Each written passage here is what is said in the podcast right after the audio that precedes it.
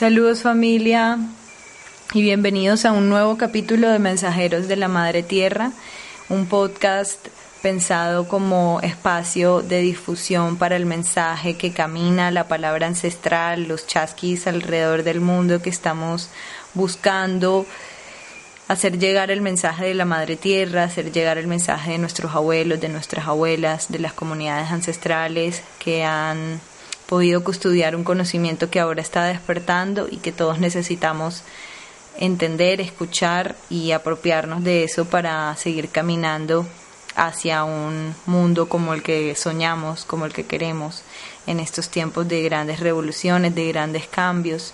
Les habla Gabriela del Mar, yo soy su host para este programa y hoy nos acompaña una persona muy, muy especial que desde los Andes bolivianos ha venido haciendo un trabajo de más de 12 años de recuperación de los saberes ancestrales de su comunidad, eh, al mismo tiempo haciendo trabajo de sanación ancestral, de sanación colectiva, con las plantas, con las ceremonias andinas. Su nombre es Tupac Huayra Larco y él también así ha hecho grandes aportes a nuestro blog con algunos artículos que ha escrito para para los talleres que realiza con sus diferentes colectivos. Uno de ellos es Fiesta de la Chacana, un artículo muy recomendado sobre astrología decolonial, habla un poco sobre esta visión que se está recuperando de las fiestas tradicionales, las danzas, los instrumentos, eh, que se han perdido y que se está poco a poco retomando a través de su colectivo Ayu Pacha Ahayu, taller de práctica de investigación de música ancestral, un trabajo que también recomendamos que revisen. Y el otro texto en nuestro blog Tejidos Textuales, lo pueden leer, es sobre el tema de los eclipses. Acabamos de pasar por un periodo de eclipses y son como ciclos, ciclos cósmicos en donde todos salimos de alguna manera afectados por esa energía del sol y de la tierra. Este artículo se llama Inti cuando el sol muere y también está en nuestro blog. Lo pueden revisar en nuestra plataforma chasquisdelcaribe.com. Y en esta entrevista, que es una entrevista realizada a distancia, por lo tanto la calidad del audio puede ser un poco diferente a lo que se espera en los podcasts, pero nosotros estamos aquí trabajando desde la montaña o desde donde tengamos que trabajar para hacer llegar el mensaje, sin importar mucho cómo. Lo importante es que llegue. Entonces, esperamos que disfruten la conversación. Hay algunas interrupciones, algunas interferencias, pero nada muy grave. Y mm, los dejamos con Tupac Guaira, que escuchen todo lo que Él tiene para compartirnos y también que reflexionen un poco y saquen sus propias conclusiones de lo que escuchan. Siempre es muy importante pensar por nosotros mismos, cuestionarlo todo, pero también darle lugar a la palabra cuando llega y interiorizarla, sentirla, saber cómo nos hace sentir por dentro y también les agradecemos a todos muchísimo por que nos puedan dar un me gusta, un compartir, un comentario, que nos puedan dejar también lo que opinan. Es muy importante porque nos hace crecer y porque somos una comunidad eh, que queremos abarcar cada vez más, más chasquis alrededor del mundo. No siendo más, los dejo con la entrevista y muchísimas gracias por acompañarnos. Para comenzar, entonces, vamos a mm, hacer una pequeña presentación. Me gusta siempre en este programa de mensajeros de la Madre Tierra proponer temas en donde podamos realizar el objetivo de ser chasquis en ese sentido, que podamos hacer llegar la palabra que se camina y que el mensaje aterrice en la conciencia de las personas que están buscando, como nosotros, siempre acercarse al mensaje de la Madre Tierra, al mensaje de la sabiduría ancestral que viene siendo custodiada por abuelos, abuelas, comunidades eh, y maneras de vivir y pensar el mundo diferentes a las que nos han impuesto desde la época de la colonización, es decir, a descolonizar nuestro pensamiento.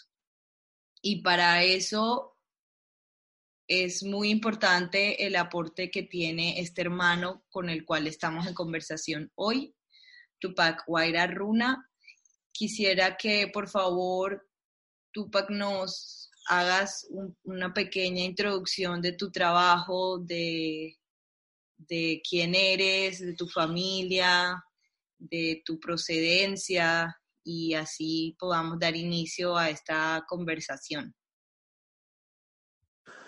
Aki churatampacha, okamraki pangilatana kuliakanaka, mahayaki xmawa manakataki, takeni. Buenas, buenos días, hermanos, hermanas que me están escuchando. Mi nombre es Tupaguaira. Este, yo soy de la parte andina, boliviana. Mis padres, mi madre viene de la, de la, Amazonía, por la parte de ella soy quechua. Toda mi descendencia de la parte materna es de la, de la Amazonía y la, y la, parte paterna son del lago Titicaca. Ellos son aymaras. Llevo las dos, las dos visiones en, mi alma, en mi espíritu y siempre estoy moviéndome en ambas partes, trabajando todo lo que es el tema de la sabiduría.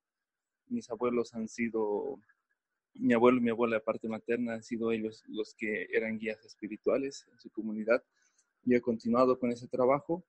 Yo he nacido en la ciudad de La Paz y desde muy jovencito he empezado a trabajar toda la parte espiritual y, y junto a eso ha surgido el tema de la el tema de la de, poder aportar algo a, nuestras comunidades, de poder otra vez elevar la sabiduría de nuestros pueblos y me he ido encontrando con cosas muy hermosas, ¿no? Que, que, aún se mantienen en nuestras, en nuestras comunidades, en nuestros pueblos, mensajes muy hermosos, entendimientos muy profundos.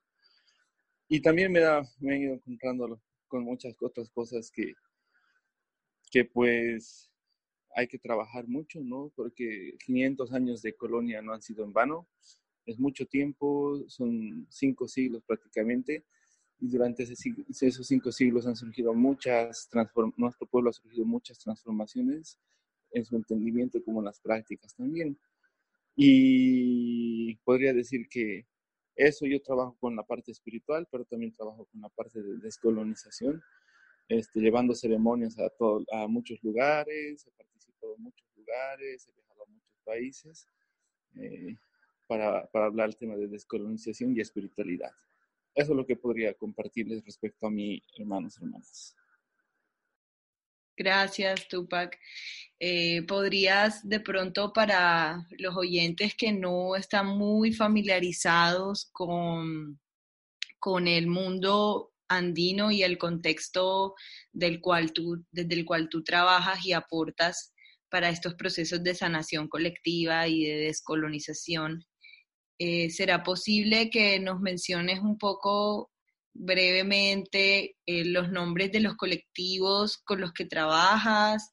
De repente, también ahora que te encuentras, eh, como decías, viajando y dispersando esta palabra como Wenchaski, ¿podrías contarnos un poco cuáles son esas, esos centros en donde más estás trabajando y, y, bueno, un poco en resumen de lo que has venido haciendo, que sé que son 12 años, que ya es una trayectoria larga y que ha sido mucho como para hablarlo en un corto espacio como este, pero en lo posible que sí nos compartas esa, esa parte de contextualizar a nuestros oyentes y por supuesto también a, esta comunidad de chasquis que estamos apenas haciendo el intento por descolonizar también nuestro propio pensamiento y conectar con esa esencia de, la sabiduría ancestral andina. Bueno, este, he sido, he, tenido la suerte de nacer en este, en este lugar, aquí en Bolivia.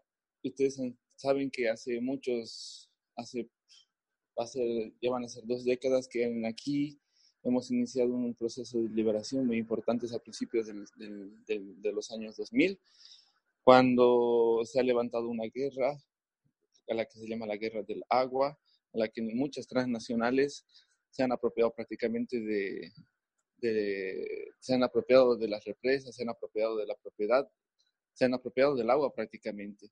Y se llegó al, al punto en el que las empresas iban a vender el agua de la lluvia que tú no podías utilizar el agua que caía en, el techo de las casas porque ya les pertenecía hasta esa agua a las empresas internacionales. Entonces, eso ya era el colmo, la gente se ha levantado, ha habido mucha muerte, ha habido mucha gente que ha luchado, y a raíz de eso ha surgido una, una, pregunta, ¿no? Este, ¿A quién nosotros le estamos entregando nuestra vida? ¿Y por qué estas empresas transnacionales que son de gente que ni siquiera vive aquí y que ni siquiera aporta acá, tienen que dirigir todo lo, todo, todo lo que, todo lo que son, nuestras vidas, las instituciones prácticamente, la, la, constitución política del Estado, las constituciones que han tenido Bolivia, eran constituciones que venían en inglés, ¿no? Y se las hacían en Estados Unidos. Era una gran, era una vergüenza porque ni siquiera nosotros las hacíamos las constituciones, ¿no? Las constituciones las hacían las transnacionales en, en, un, estudio jurídico allá en Washington, en Estados Unidos, y estas llegaban a Bolivia ya todas firmadas.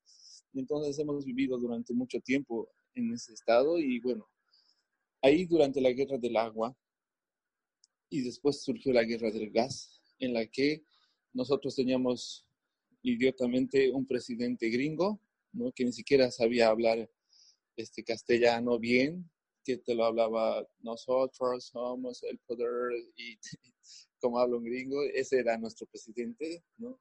Con mucha vergüenza lo decimos, era un presidente gringo, y que este empezó de modo más radical a, a, a vender todas las propiedades, tierras, empezó a, capitalizar prácticamente el país. Entonces ahí surgió un cambio de conciencia muy importante en lo que se llamó después la guerra del gas, en el que todos los movimientos, desde los indígenas, desde los urbanos, comenzaron a, levantarse, empezaron a unirse en, todos los, en todas las ciudades de Bolivia y empezó a haber como una guerra interna, enfrentamientos con los militares, mucha gente murió y al final se logró vencer a este presidente quien escapó a Estados Unidos y quien se encuentra viviendo asilado por, por, los Estados Unidos y que hasta ahora no se le puede hacer un juicio de responsabilidades porque, claro, él, tiene mucho dinero.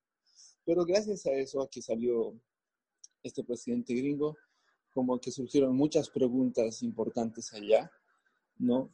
Se vio otra vez el poder del pueblo, poder del pueblo que era muy, muy importante en ese momento, la unión, y empezaron las preguntas de quiénes somos nosotros, y hacia dónde vamos a ir en este tiempo.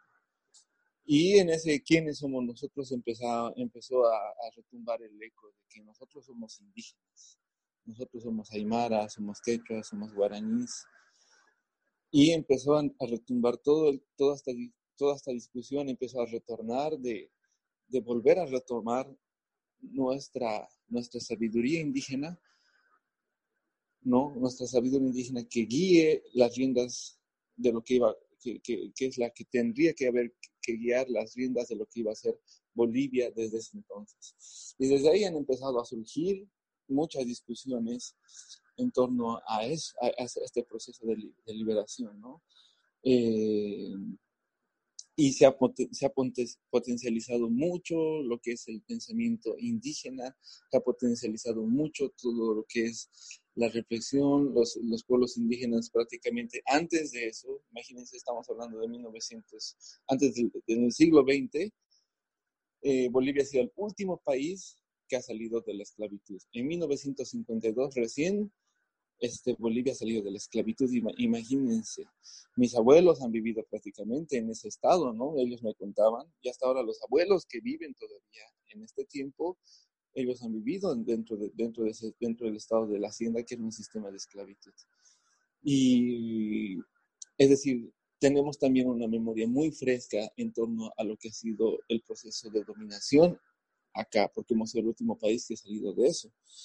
Eh, entonces, en torno a eso se empezó como a que potencializar mucho, a potencializar mucho lo, que es el pensamiento y los derechos de los pueblos indígenas. Se abrieron foros por todas partes aquí en Bolivia de discusiones, encuentros de pueblos indígenas, encuentros de abuelos, encuentros de abuelas, que eran en espacios públicos, donde antes se nos era prohibido, estoy hablando del siglo XX, finales de 1900 y tantos, que nosotros hagamos nuestras ofrendas en una plaza pública, por ejemplo. Era prohibido, sino que en Bolivia nosotros somos el 75% de la, de, la, de la población es indígena. Se nos era prohibido realizar nuestras ceremonias, nuestros rituales, porque, claro, eso, eso, eso para la gente de las ciudades era algo retrógrada o pagano. Pero gracias a este empoderamiento, a este empoderamiento del pueblo, lo que ha ocurrido es que se ha empezado a tomar otra vez los espacios públicos, pero de un modo muy poderoso.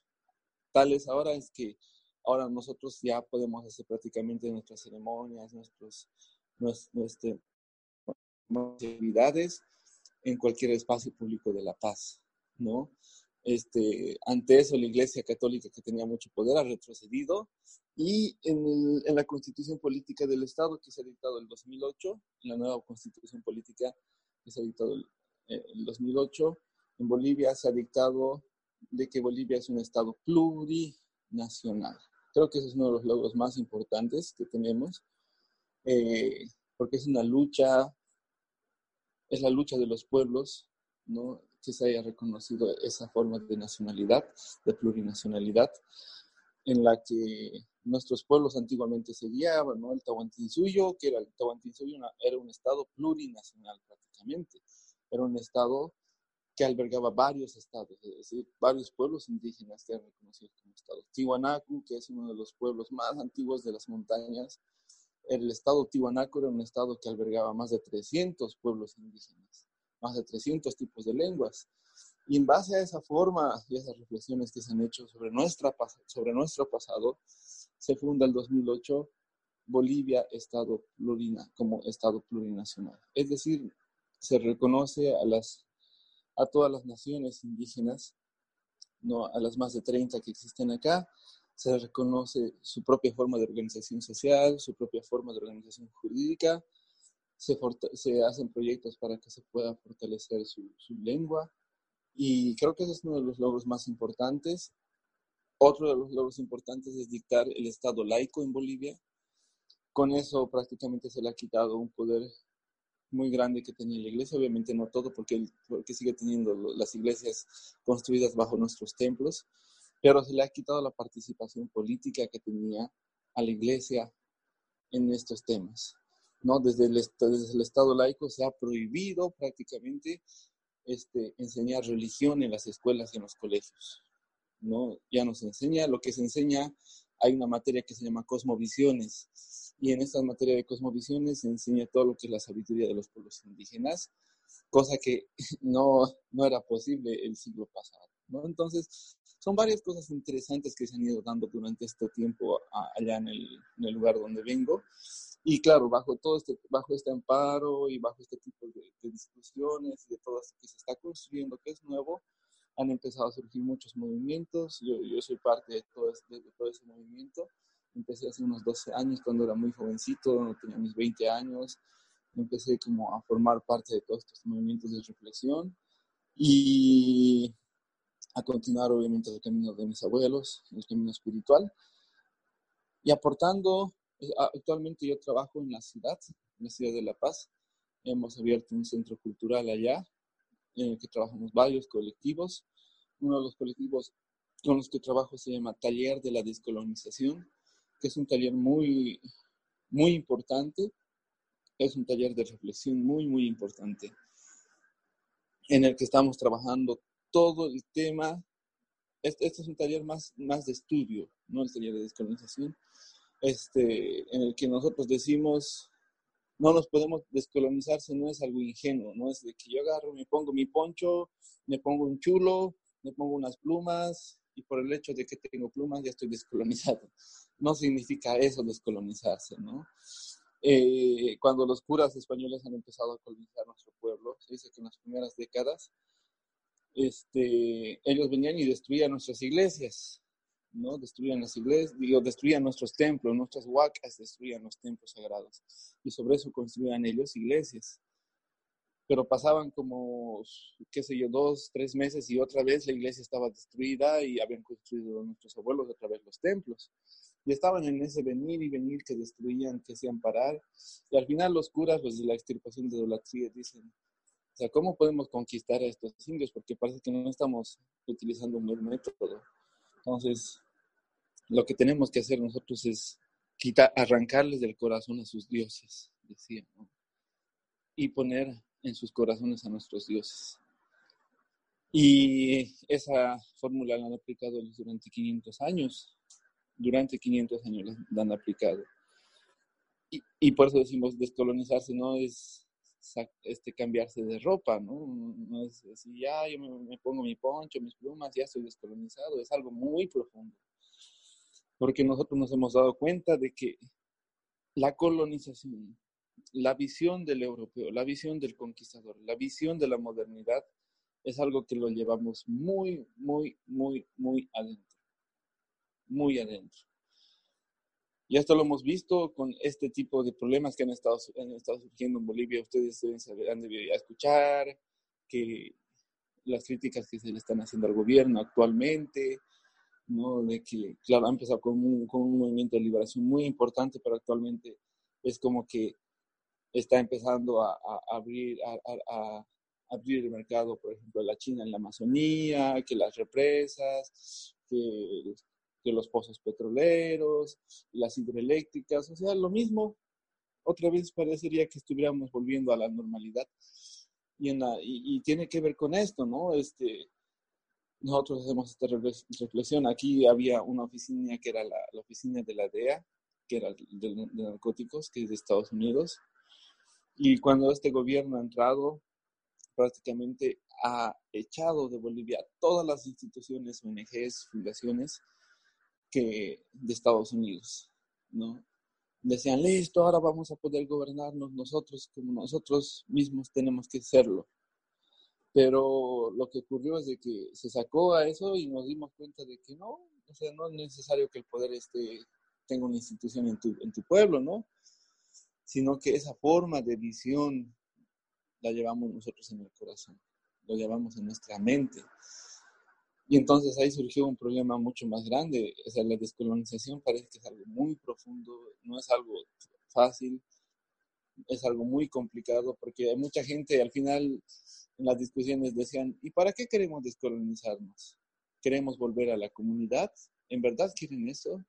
¿Queremos volver a, a, a pasear llamas? ¿Queremos volver a nuestras comunidades? ¿Queremos volver a tener granjas? ¿Quieren descolonizarse para eso? ¿O para qué nos vamos a descolonizar? Y entonces surgieron muchas, muchas más interrogantes. Y nos dimos cuenta de de que teníamos que hacer un estudio muy pormenorizado de todo lo que era el proceso de constitución de la, de la mentalidad y racionalidad moderna. Con esto me refiero Europa, Estados Unidos. Porque prácticamente ahí se ha cocinado toda la ideología, toda la ideología, ¿no? se ha cocinado de la colonización. Y no me estoy refiriendo solamente a 500 años, sino estamos hablando desde sus inicios, ¿no? Cómo inicia, cómo inicia, cómo inician los griegos, los romanos, desde ahí como los filósofos, ¿no? De Europa ya tenían un pensamiento colonizador. Es por eso que ellos mismos empiezan a destruir a sus pueblos indígenas, porque para ellos, primeramente los griegos eran el centro del mundo, eran la civilización, ¿no?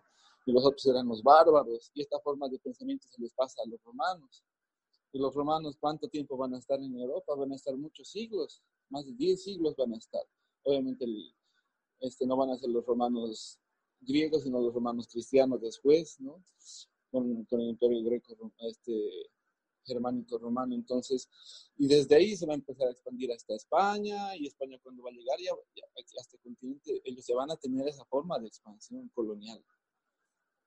Entonces estamos hablando, muchos dicen, algunos maestros dicen, el sistema de los 3.000 años. Se dice que este sistema tiene 3.000 años de vigencia. Entonces, dentro de estos 3.000 años de vigencia, ¿quién ha pensado todo lo que es eh, eh, la conquista? ¿Quién ha pensado lo que es la colonia? ¿Quién ha pensado esta forma de racionalidad de que uno se tiene que poner en el medio y que todos tienen que ser igual que él y los que no tienen que desaparecer? Entonces, todo esto ha surgido en Europa.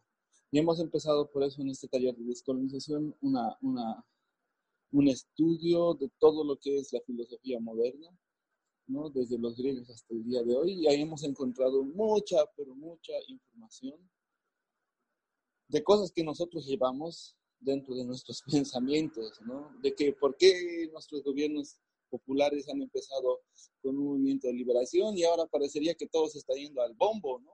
Todo se está yendo al tacho, como decimos acá. Todos nuestros movimientos de liberación que han empezado con, una fuerte, con un fuerte bloque en, en Latinoamérica hace más de 10 años, parecería que ahora todo se está cayendo, ¿no? porque prácticamente lo que no estamos, no estamos haciendo bien nosotros hemos visto en nuestro trabajo. Que no nos hemos dado la molestia de en estos 10 años de trabajarnos a nosotros mismos, ¿no? Para poder descolonizar y sacar el patrón que llevamos dentro de nosotros. Entonces, soy parte de esta escuela de descolonización, de la cual les puedo pasar mucho, mucha información después. Este, hemos grabado, tenemos mucha información y muchos trabajos en el YouTube este, con esta escuela. Se han publicado varios libros, hermosos libros, desde los maestros con los que trabajamos en México hasta los que trabajan en Costa Rica, trabajan en Brasil, trabajan en Bolivia. Se han publicado muchas cosas muy hermosas, trabajos muy duros de crítica, pero de investigación profunda. O sea, no, no, no estoy hablando de una, de una investigación así superficial, una investigación profunda de muchos años sobre el tema de descolonización. Eso ha sido parte de mi formación. Estoy actualmente trabajando en este taller de descolonización y después, obviamente, como joven me he inquietado mucho qué hago con esta información, con todo esto que sé qué es lo que voy a hacer yo.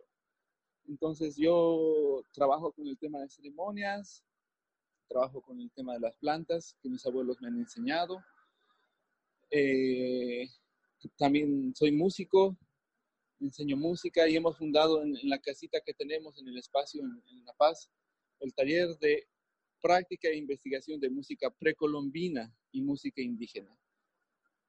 Comunes, hemos abierto un taller para hacer, donde estamos rescatando todas las danzas indígenas, estamos aprendiendo, estamos datando, haciendo toda una investigación muy hermosa de la música y la danza indígena y empezando a practicarla también. Y ahí nos hemos ido dando cuenta de que la música precolombina es un tanto diferente, ¿no? Hemos, hemos cambiado mucho los sonidos, ¿no? Esta forma de escalas que manejamos ahora, ¿no? Este, este tipo de escalas que, que, que, manejamos actualmente han sido impuestas o han venido desde Europa también durante la colonia. Entonces, haciendo una investigación de todo lo que son los sonidos, de todo lo que era la construcción de instrumentos. De hecho, ya hemos construido varios eh, instrumentos precolombinos y estamos conformando una, una, un conjunto de música precolombina andina muy lindo. Esto hemos tenido, gracias a muchos hermanos, acceso a, instrumentos que están en colecciones privadas de instrumentos precolombinos hechos de piedra, de huesos y de cerámica. ¿no? Entonces, la música ha servido para mucha gente, porque no todos quieren leer, es igual, hay que entender, hay gente que no, prácticamente no, no le gusta leer, ¿no? no le voy a decir, ¿sabes qué? Leeremos un texto de la fenomenología del espíritu de Hegel, ahí está la clave de la liberación y del entendimiento de por qué no tenemos que pensar como los europeos y qué cosas tenemos que limpiarnos nosotros para descolonizarnos. Hay prácticamente gente que no va a poder hacer eso porque no le gusta leer, ¿no? Entonces, los que hemos tenido esa, hemos podido leer y hemos podido avanzar, tenemos que construir herramientas y una de estas es la música, es la música prácticamente. En la música yo, nosotros agarramos y, y transmitimos ese mensaje de liberación, pero a través de la música. Y con unos lindos resultados, ¿no? Hasta ahora somos más de 50 personas que constantemente se transforman, se van, eh, vienen a nuestros talleres desde los, nuestros talleres tienen la información, porque damos la información, compartimos cosmovisión, compartimos la sabiduría indígena Y desde ahí hacemos visitas a las comunidades, gente que nunca, que vive en las ciudades, que nunca ha estado, por ejemplo, en contacto con una comunidad, de repente va y le cambia la vida, saber a la gente ahí en el campo, este, bailando, viviendo, teniendo ese contacto con la naturaleza, para alguien que nunca ha vivido, la, nunca ha tenido ese tipo de contacto, es algo muy fuerte, es algo muy fuerte y conmovedor.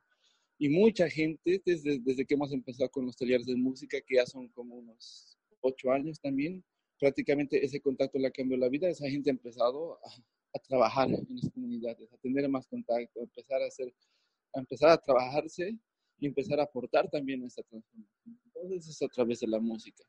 Tenemos un taller de tejido también, que es un taller de, de, de, investigación de textiles andinos. Tenemos un taller de lengua aymara, ¿no? Es un taller muy importante que hemos abierto.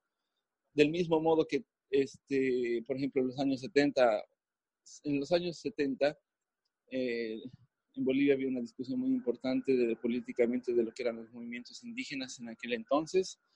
Y a nosotros, a nuestra lengua, le decían que era un dialecto. Ustedes tienen un dialecto, lo que ustedes hablan no es un idioma, nos decían. y, y, eso de, refiriéndose sola, no solamente al nuestro, sino a todos los lenguajes indígenas. Diciendo que nosotros tenemos dialecto y que no, no, nuestro no es lenguaje. Entonces ahí surgió una discusión sobre lo que es el lenguaje, pero como todo nuestro modelo lingüístico ha sido siempre el moderno. Entonces, los hermanos de aquel tiempo agarraron y se leyeron a, los lingüistas que estaban trabajando en ese tiempo todo lo que es la lingüística del mundo occidental y en base a eso construyeron o hicieron el alfabeto aymara, la escritura aymara, que es la que se maneja actualmente en todos los centros en Bolivia y Perú. Del mismo modo han hecho con los quechuas, del mismo modo han hecho con todas las lenguas, ¿no? En este taller de, lengua, de, de, de, lengua lo que estamos haciendo es trabajar el tema de descolonización del lenguaje, porque al poder armar una lengua bajo la perspectiva del mundo indígena, que es lo digo, del mundo occidental, lo que ocurre es de que hay una transformación, ya, le estás transformando al lenguaje prácticamente, ya no estás dejando que el lenguaje pueda fluir y se pueda entender desde su propio contexto, sino tú le estás forzando un lenguaje a que encaje en una estructura, que en este caso es la lingüística moderna. Y lo que hacemos en ese caso es, en vez de construir claridad, estamos construyendo, se ha construido prácticamente un, un caos, ¿no? Se ha construido un caos. Y eso, eso es lo que actualmente se encuentra el estado de la lingüística, ¿no? Que es algo que queremos, que queremos trabajarlo mucho porque la lengua es cultura la cultura se transmite a través de la lengua también, es muy importante. Y en este taller de lengua aymara estamos, estamos haciendo un trabajo de descolonización y de discusión de, lo que, de cómo tendría que entenderse nuestra, nuestro lenguaje. Un lenguaje entendido desde la tierra, que obviamente tiene que ser así, y un lenguaje entendido desde nuestras comunidades. ¿no? Y estamos entrando en discusión ahorita con, la con los lingüistas de las ciudades y es algún trabajo muy lindo también que lo están haciendo otros hermanos que son ya más especializados en la parte lingüística. Tenemos el taller de, el taller de historia andina, que es un taller que lo guío yo, eh, que es un taller de, de, de, estudio de crónicas, ¿no? Es muy importante saber eso, es muy importante saber nuestra historia para que no pequemos de ingenuos, ¿ya? Es muy importante saber nuestra historia para no volver a repetir los mismos, los mismos errores y ese es un taller también que lo damos allá en, nuestro centro. Y el espacio está abierto, mucha gente de muchos lugares viene a nuestro espacio que está en La Paz, hermanos que están viajando dando talleres sobre diferentes tipos de cosas, vienen acá, se queda, tenemos espacio en nuestra casita para poder alojar a las personas.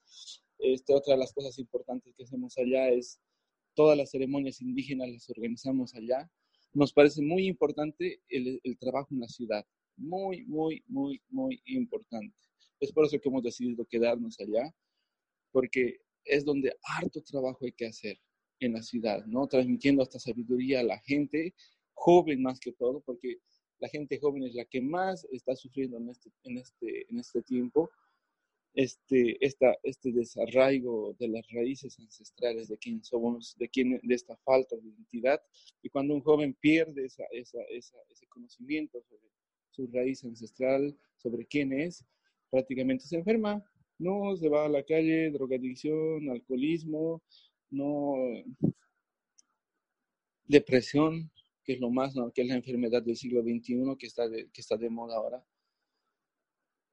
Ese tipo de cosas es porque uno no sabe quién es. Y nosotros tenemos la suerte de que cuando miramos nuestro pasado simplemente tenemos que mirar hacia atrás y ahí está pues nuestro, nuestro pasado, está ahí cerca.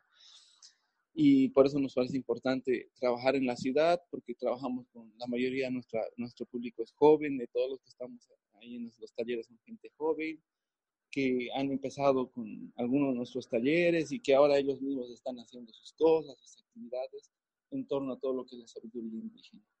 Entonces, estos son, son actividades que, que realizamos en, en, nuestra, en nuestro espacio y son actividades que las, las, vamos realizando con otros hermanos, otras hermanas, tratando de escribir también todo esto. Es bien difícil escribir para nosotros porque culturalmente nosotros no tenemos esa, esa, forma de escribir, eso es algo cultural, por eso cuando queremos hacer algo escrito nos cuesta, ¿no? no es, es, muy complicado, pero como ya dijimos una vez, no es, una, no es porque queramos, sino que tenemos que escribir porque es necesario. Eso, hermana, te puedo compartir. Vas a disculpar, tal vez era muy larga esa introducción de, de, las cositas que hacemos, pero si alguien se quiere venir alguna vez a Bolivia, pues bienvenidos. Tienen un espacio para poder discutir, para poder compartir y poder estar.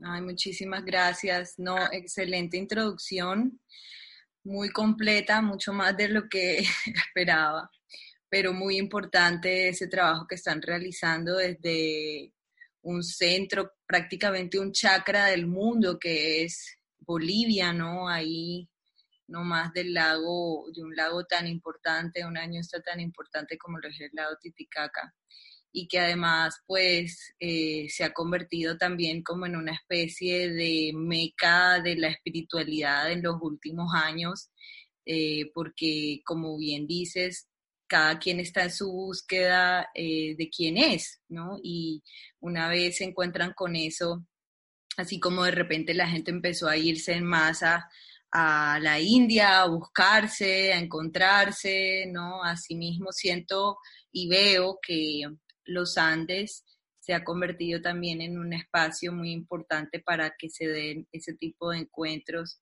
y me parece muy importante el aporte que están haciendo desde la parte de estos talleres. De ahí me surgen varias preguntas que quisiera ampliar en el desarrollo de esta conversación, porque mencionas muchísimas cosas que, que se conectan también con este trabajo que como Chasquis del Caribe nos hemos propuesto realizar desde un espacio no tan urbano, porque en nuestro caso nosotros estamos ubicados en la Sierra Nevada de Santa Marta, pero no vivimos en la ciudad, no trabajamos desde la ciudad, por eso el formato de este podcast también es muy orgánico, por así decirlo, porque estamos aquí en una casita en la montaña, al lado del río, junto a los animalitos, haciendo también nuestro propio trabajo de descolonizar desde, desde el campo, digamos, eh, todas estas cosas y, y al mismo tiempo siendo puentes con lo que tú dices de hacer un trabajo que se requiere mucho en la ciudad. Entonces, digamos que mm, una de las cosas que querías, digamos, señalar, bueno, es eso que compartes, ese esa contextualización que haces del proceso que ha vivido Bolivia, en el cual también me surge esa pregunta sobre bueno, a veces salen muchas noticias por ahí en, eh, en, las redes sociales sobre los procesos bolivianos de Bolivia, el primer país que logra echar a la Coca-Cola, o Bolivia, el primer país que logra reconocer no sé qué cosa con los pueblos indígenas, o que logra liberar a la madre tierra de no sé qué cosas. Entonces, pues esa, esa información a veces puede no ser, como, como bien dices, no puede, puede no ser tan verídica porque cuando hablas de estos problemas actuales, de estos cuestionamientos que se están haciendo a las políticas de los gobiernos, pienso que es un problema compartido, algo que se está viviendo ahorita en todo la Piayala de una manera muy fuerte, eh, es decir, desde el sur hasta el norte, todos estamos viendo unas políticas y, y unas decisiones completamente desquiciadas de los mandatarios. Y, por ejemplo, todo esto de la minería, del fracking, de las multinacionales queriendo llevárselo todo, de China comprando prácticamente todos los, eh, como dicen ellos, recursos naturales. Y, bueno, ¿qué pasa? Sí, es como una segunda onda de, colonización, pero de saqueo, pero ahora es también un saqueo en eh, muchos aspectos, porque ya no solamente no solamente sigue siendo llevarse el oro y, digamos, las plantas o, las cosas que tenemos aquí, sino también incluso un saqueo espiritual, un saqueo del conocimiento, un saqueo de, de, lo que todavía se ha conservado en medio de tanto, como tú bien dices, en medio de tanta colonización que viene desde adentro y que es sumamente difícil a veces de sacar. Entonces, eh, pues hablando como de esos retos de la descolonización, me parece importantísima esa pregunta que se hacen sobre para qué queremos descolonizarnos, porque en realidad, por lo menos a veces uno desde la ciudad también lo piensa, ¿sí? ¿Cómo, es, cómo sería volver al pasado? O cuando uno ve, lo, lo hablo también desde acá, desde lo que yo veo que sucede mucho acá en Colombia, siendo un país también eh, eh, indígena, eh, pero muy mestizo al mismo tiempo.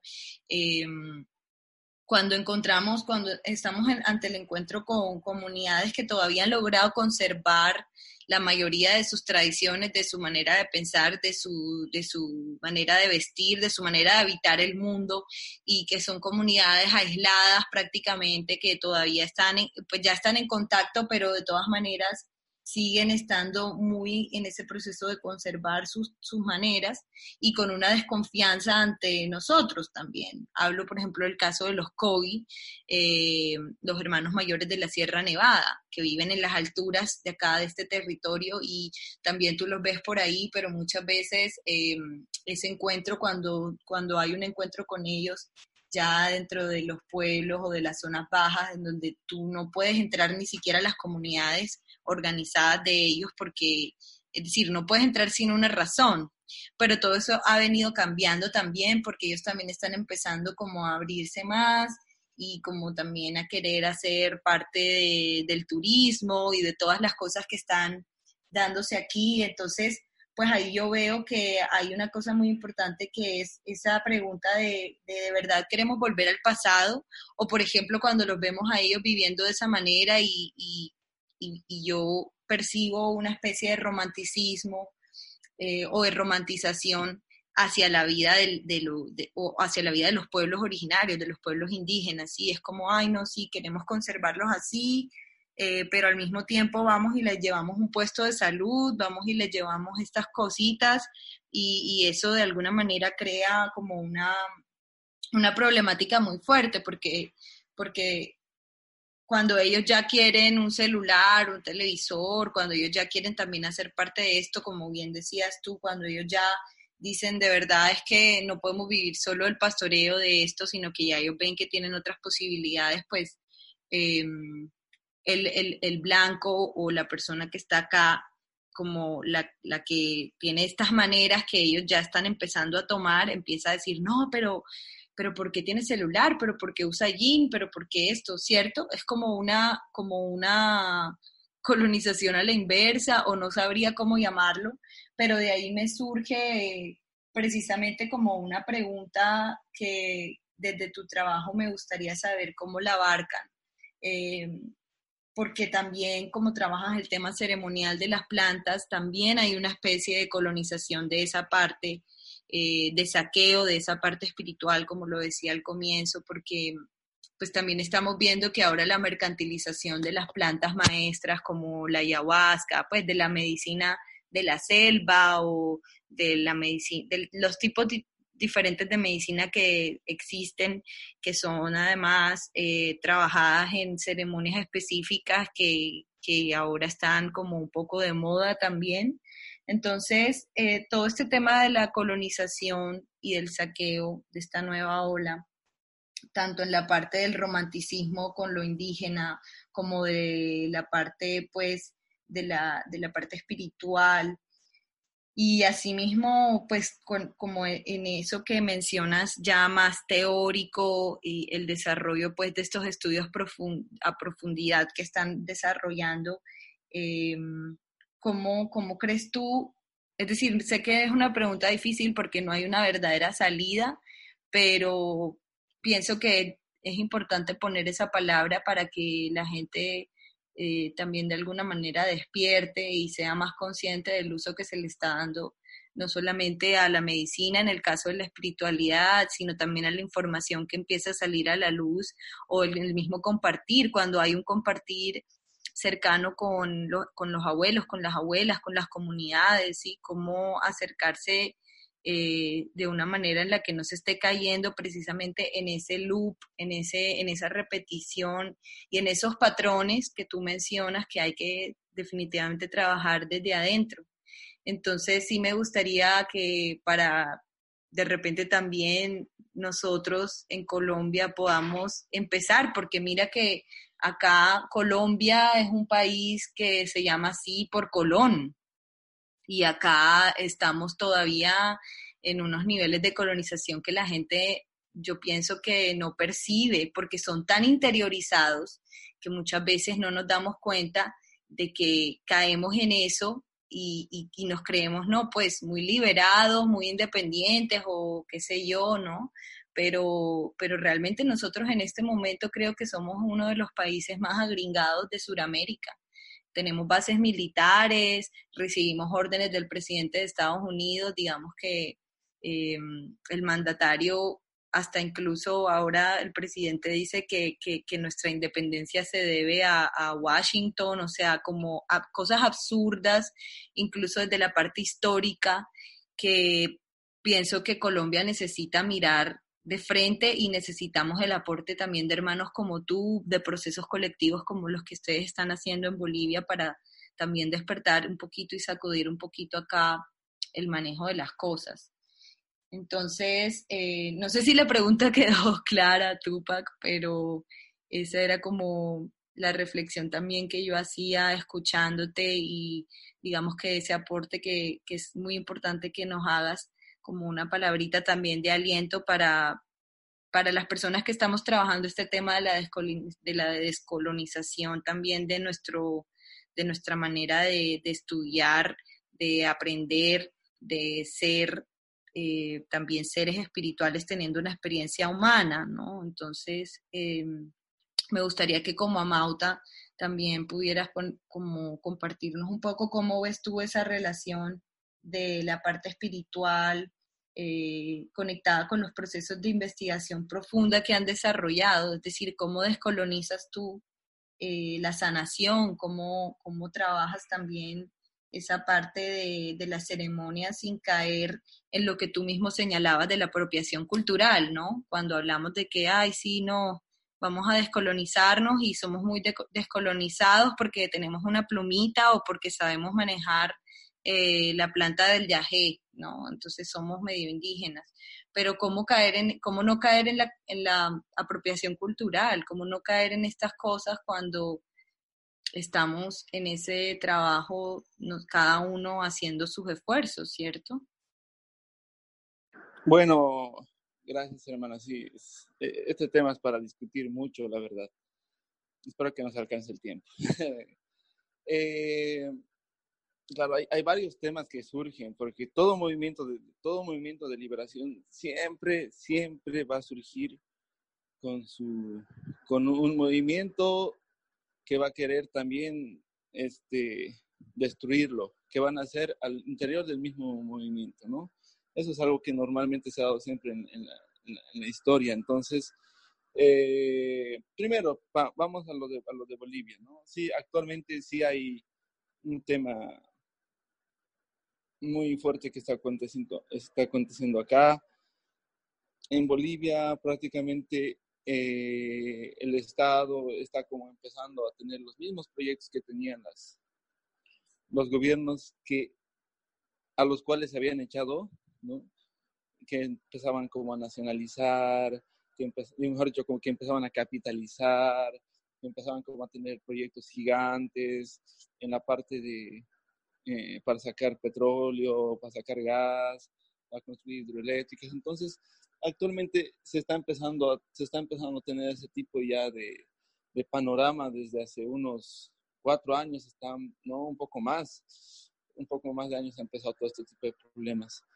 Y claro, como es, un, algo bien político, ¿no? hay, hay todo un show mediático ahí que la oposición también lo aprovecha muy bien en Bolivia, ¿no? Porque ellos felices de volver al, al anterior sistema, ¿no? Al, al, antiguo sistema. Y hay una, hay una lucha ahí con, con, decir a dónde va a ir este gobierno ahora. Ahora, ¿qué va a hacer de este gobierno? Pero algo que nosotros hemos aprendido y algo muy importante, creo que es algo fundamental para nosotros, es entender de que el gobierno no va a resolver nuestros problemas, eso hay que entenderlo. El gobierno, ni un gobierno va a resolver nuestros problemas, ¿no? Eso es algo que tenemos que resolverlo nosotros mismos, ¿ya? Y por eso desde que nuestra organización es una organización, por ejemplo, es orgánica, es, este, es autónoma. Nosotros no recibimos ayuda de nadie, todo lo que nosotros hacemos es con nuestros recursos naturales. Tenemos nuestro consejo, nuestro consejo, nuestro consejo no hay posturas políticas, eh, politiqueras, mejor dicho, no políticas, es otra cosa. Y nos, la verdad estamos haciendo muchas cosas muy lindas porque es como que hemos tomado autoconciencia del proceso, hemos tomado autoconciencia de nuestros procesos de liberación y nos hemos dado cuenta de que es importante que nosotros nos volvamos a empoderar, que el pueblo se empodere, ¿ya? Y obviamente hay mucha gente que está esperando a que el gobierno le solucione sus problemas de, de vida personales y así, la verdad, eso yo les digo, eso nunca va a llegar, no va a llegar en ningún lugar, no, eso no ocurre, no pasa así. Entonces, un, un modo en el que nosotros trabajamos mucho es en la, en la parte de ser autoconscientes de, de que este proceso no lo vamos a lograr, pero no lo vamos a lograr desde el Estado. O sea, quienes piensan eso, creo que es una, siguen, están todavía en la ilusión de que va a llegar un presidente, que va a dar los... No, todos los presidentes siempre inician con buenas intenciones y terminan saliendo por la, por la ventana. Entonces, em, eso es muy importante entenderlo.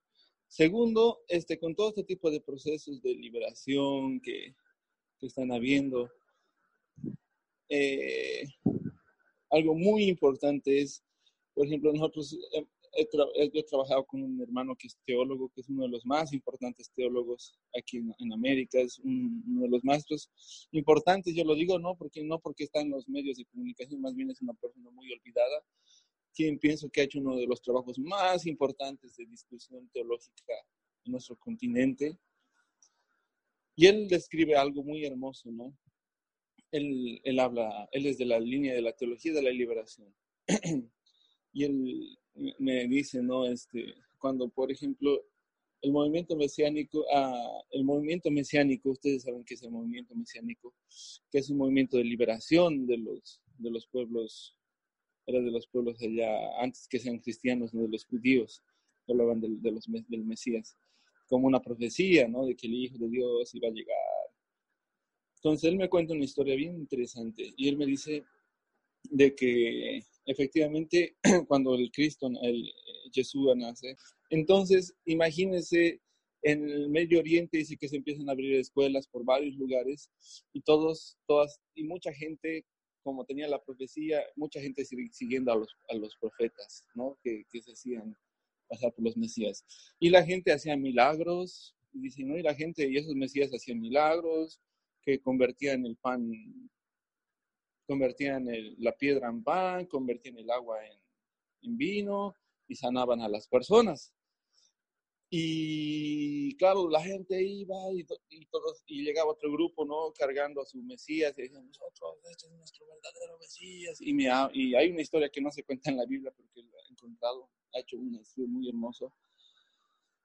Y él habla de los falsos profetas, ¿no? Y él dice, ¿no? Y en ese mundo se está desarrollando así, ¿no? Hay una, se dice que hay una venida de Dios, pero al mismo tiempo se dice hay un encubrimiento de lo que es esa profecía. ¿Y quién lo están haciendo eso? No lo está haciendo el poder, no lo está haciendo este, eh, el imperio romano, que en ese tiempo era el que estaba gobernando, lo están haciendo las mismas personas. Ellos mismos lo están haciendo, ¿no? Entonces, con, esto, con esta discusión, ¿a dónde me voy a mover? Voy a moverme a, lo que actualmente está ocurriendo. Se dice que nuestros movimientos lo que estamos haciendo nosotros, o por qué estamos nosotros siendo guiados, tiene que ver con esta profecía que nosotros llamamos en el sur el Pachacuti, ¿no? Entonces, el Pachacuti es un movimiento muy importante que ha surgido a inicios de 1550 y ha terminado en 1650. Ha durado un siglo el movimiento Pachacuti. Pacha, que significa equilibrio. Pacha también representa este, la complementariedad ser humano-naturaleza, ¿no? El ser humano como un ser consciente del todo. Entonces, cuando los españoles han empezado a destruir nuestro mundo, se dice que hemos entrado en un ciclo de Pachacuti, de retornar, en el que tendríamos que retornar otra vez nosotros a esa raíz. Se dice Pachacuti porque dice, dice que es un momento de crisis en el que hemos entrado y que para poder salir de ese momento de crisis, los seres humanos tenemos que retornar a nuestra fuente matriz, que en este caso significa la espiritualidad, para desde ahí volver a enfocar lo que va a ser otra vez nuestro estar en este mundo. Entonces, ese Pachacuti se lo conoce mucho con el nombre de y que era el nombre despectivo que le han dado los españoles. Taqui, que significa danza, Oncoy, que significa enfermedad. Eso decían por qué. Porque nuestros, nuestros abuelos, cómo hacían este, este, este, este, cómo actuaban ellos. Se dice que esta es la guerra espiritual, ¿no? Entonces, ellos agarraban y, los, los, curanderos daban de tomar plantas medicinales a, los, a la gente de repente los curas habían llegado a una comunidad y habían cristianizado a todos, les habían, puesto, les habían bautizado, les habían puesto cruces, y llegaban los curanderos y daban, preparaban la medicina como el guachuma, la llevaste de otras plantas, y de repente les daban a las personas, y toda la gente tomaba y ese rato empezaba a recordar quiénes eran y la gente empezaba en esa euforia de, recordar, empezaba a bailar y empezaba a danzar y tomaban las iglesias y destruían los templos y los curanderos hacían fiestas grandes. Entonces, ustedes saben que las plantas maestras te hacen vomitar, ¿no? Entonces, decían que eran indígenas que estaban danzando y que estaban enfermos. Por eso dicen taquionco, ¿no? Danza, la danza de la enfermedad, le llamaron los españoles. Pero esa es una danza del Pachacuti. Muy bien, este, en 1650 se tiene los informes, lo que históricamente hemos podido revisar de, las últimas personas que han, formado parte de este movimiento, porque en, en 1578 se va a instalar en Lima, como en Colombia también, y en México, lo que va a ser la, la Santa Inquisición en América, ¿no? A Santa Inquisición. Y estos dos lugares, que era la parte andina y la parte de México, era la parte donde prácticamente había muchos problemas, los españoles tenían muchos problemas al colonizar a la gente porque había muchas prácticas rituales indígenas que seguían perviviendo. Y se instaura esto prácticamente para controlar y destruir las prácticas indígenas. Entonces nuestros abuelos han tenido que enfrentarse porque a, a esta gente porque ha llegado gente especializada. Ustedes saben que en principios de 1500 en, en, España se va a formalizar la Santa Inquisición, que estaba en otros lugares, y en España va a empezar.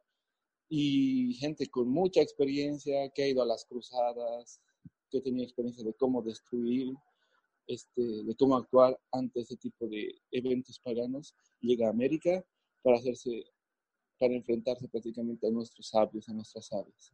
Entonces, en 1650, un siglo después, quedan los últimos abuelos, los últimos abuelos y abuelas de este movimiento de resistencia del Pachacuti.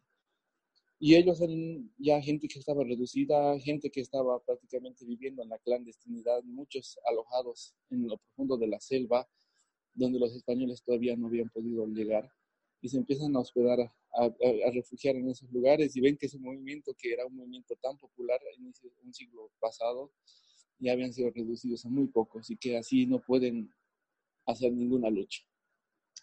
Bien, entonces ellos agarran y hacen el último rezo, los últimos rezos y van a sembrar esos rezos a las montañas, a los lugares sagrados entre las montañas y, la selva.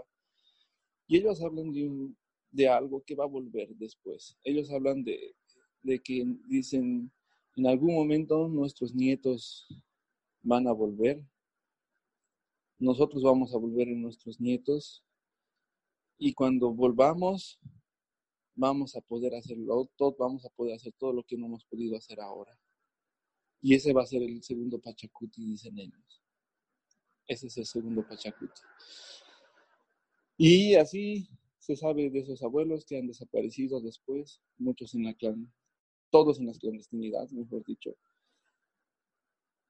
Y aparece de repente en este, en este siglo, aparece este boom del despertar espiritual este punto del despertar espiritual, que es un movimiento que nuestros abuelos lo habían visto antes en el movimiento profético indígena de liberación y que ha surgido con mucha lucha y mucha sangre en varios países.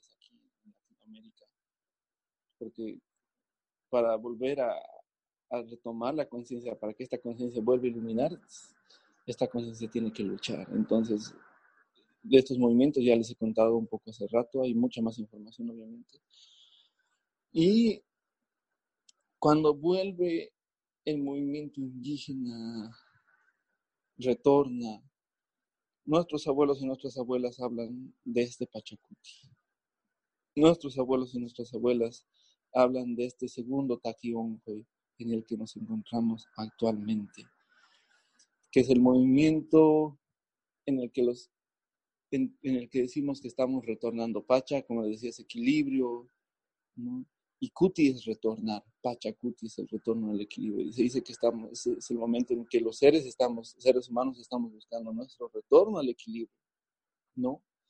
Y por eso también es de que yo veo, ¿no? De que este boom de plantas maestras, de repente aparecen como gurús por aquí, gurús por allá, chamanes por aquí, chamanes por allá. Tal cual como hablaba con este maestro cuando él me contaba acerca del mesianismo, ¿no? cuando él me decía, y en ese movimiento, es en ese momento que era el profético, de repente empiezan a aparecer hartos mesías, ¿no? Gente que se hacía decir el Mesías, que de repente forma todo un círculo, un aquelarre, un, mejor dicho, un, séquito ahí alrededor de él que lo siguen y que lo adoran y lo ven como el iluminado, como el que él es hijo de Dios. Y me dice, y es algo, es algo, es algo que está ocurriendo actualmente en nuestro mundo. Es algo que está ocurriendo actualmente en nuestro mundo. De repente, este movimiento de liberación, imagínense, nuestros abuelos han empezado a impartir la medicina a inicios, por ejemplo, a finales del anterior siglo principios de este siglo para hacer una transformación en la conciencia de las personas.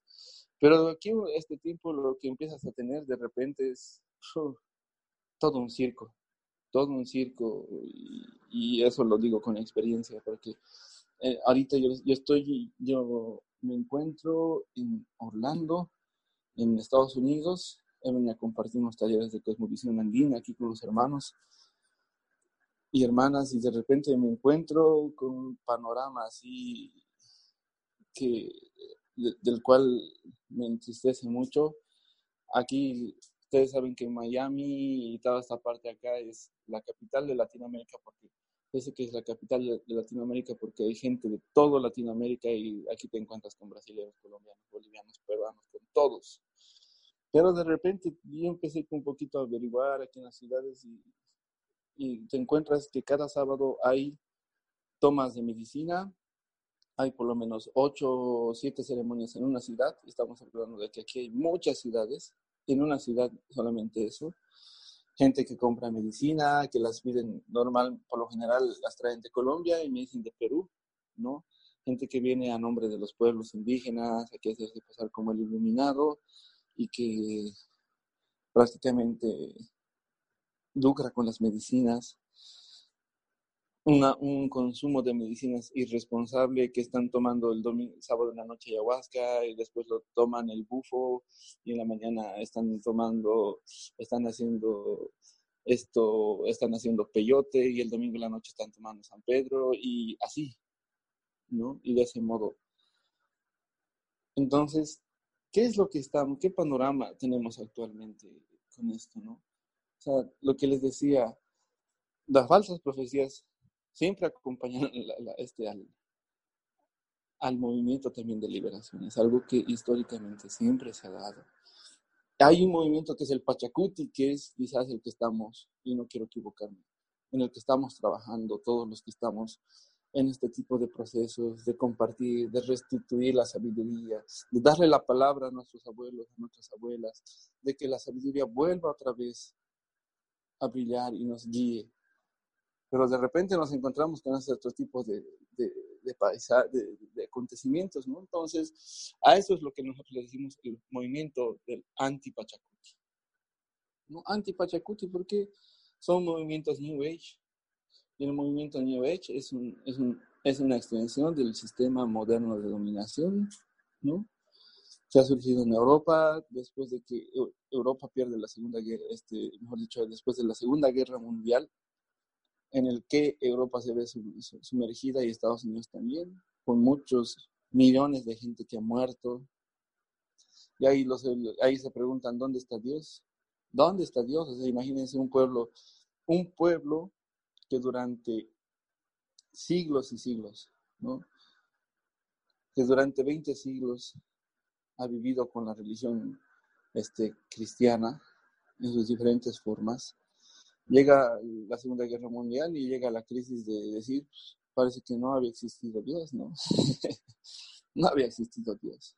Y ese rato agarran y deciden ser ateos, deciden no creer más en nada. Y así es que los primeros europeos, después de esos, movimientos de la Segunda Guerra Mundial, van a llegar a la India. ¿Qué van a hacer? Van a empezar a escribir. Ustedes ven los libros que ahora compartimos de, la filosofía hindú. ¿Quién lo ha escrito? Lo ha escrito gringos. No hay un, indio que haya escrito un libro, si es que hay son pocos o contados.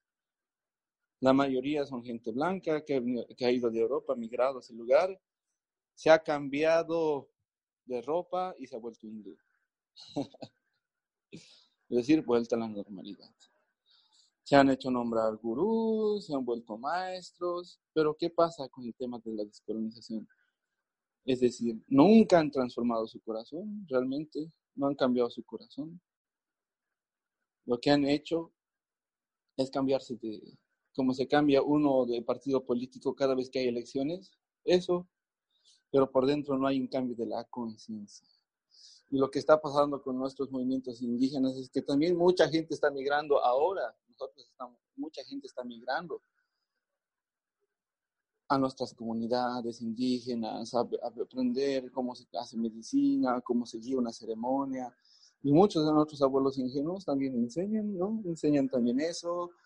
Después la gente se sale de eso, vuelve a sus países, vuelven como el chamán, este, como el curandero, parte del New Age. ¿no? porque son movimientos sin conciencia política y un movimiento espiritual que no tiene conciencia política no sabe lo que quiere, no tiene pies ni cabeza. Y eso es lo que está ocurriendo actualmente. Nos hace falta mucha formación política, porque estamos, con buenas intenciones, estamos volviendo a, estamos volviendo a, a, hacerlo, a cometer los mismos errores que se han cometido antes. Con conciencia política, ¿a qué me refiero? Necesitamos saber de historia, jóvenes, hermanos, hermanas. Necesitamos saber. La política, no, me, no estoy diciendo armaremos nuestro partido político, sino la política es un instrumento, se dice. Se dice que es uno de los instrumentos ah, humanos más antiguos que existen. Uno tiene la revelación con los espíritus, uno tiene la revelación con los, claro, con los, cuando toma medicina, tiene la revelación. La política, ¿qué, qué significa? significa ahora qué vamos a hacer con esa información. Es la acción, ¿no? ¿Qué vamos a hacer para poder liberarnos? ¿Cómo vamos a hacer? Entonces ahí nos juntamos, nos reunimos, discutimos, compartimos ideas, compartimos pensamientos y necesitamos ese movimiento de reflexión. ¿Por qué? Porque aquí se toma medicina, listo, la gente vuelve a sus empleos, la medicina se ha vuelto en el nuevo, se ha vuelto la nueva hostia de la modernidad. Yo tengo toda mi vida, he pecado toda la semana, qué sé yo, he maltratado a, mis, mis, empleados, este, he seguido construyendo el desarrollo, he formado parte del desarrollo, he botado tierra, he contaminado la madre tierra, he botado mis cosas al río, este, pero soy espiritual, ¿no? Eh, pero hago mi meditación a media semana, pero sigo contaminando, sigo contaminando, este, me he metido con la esposa de, con la esposa de mi amigo y así he, cometido tantas cosas. Si llega el fin de semana, voy a mi ceremonia, tomo mi medicina, es como la hostia, ¿no? Al que los cristianos iban después de asesinar a los indígenas o de cometer sus errores, iban a confesarse y, el lunes vuelta a la normalidad.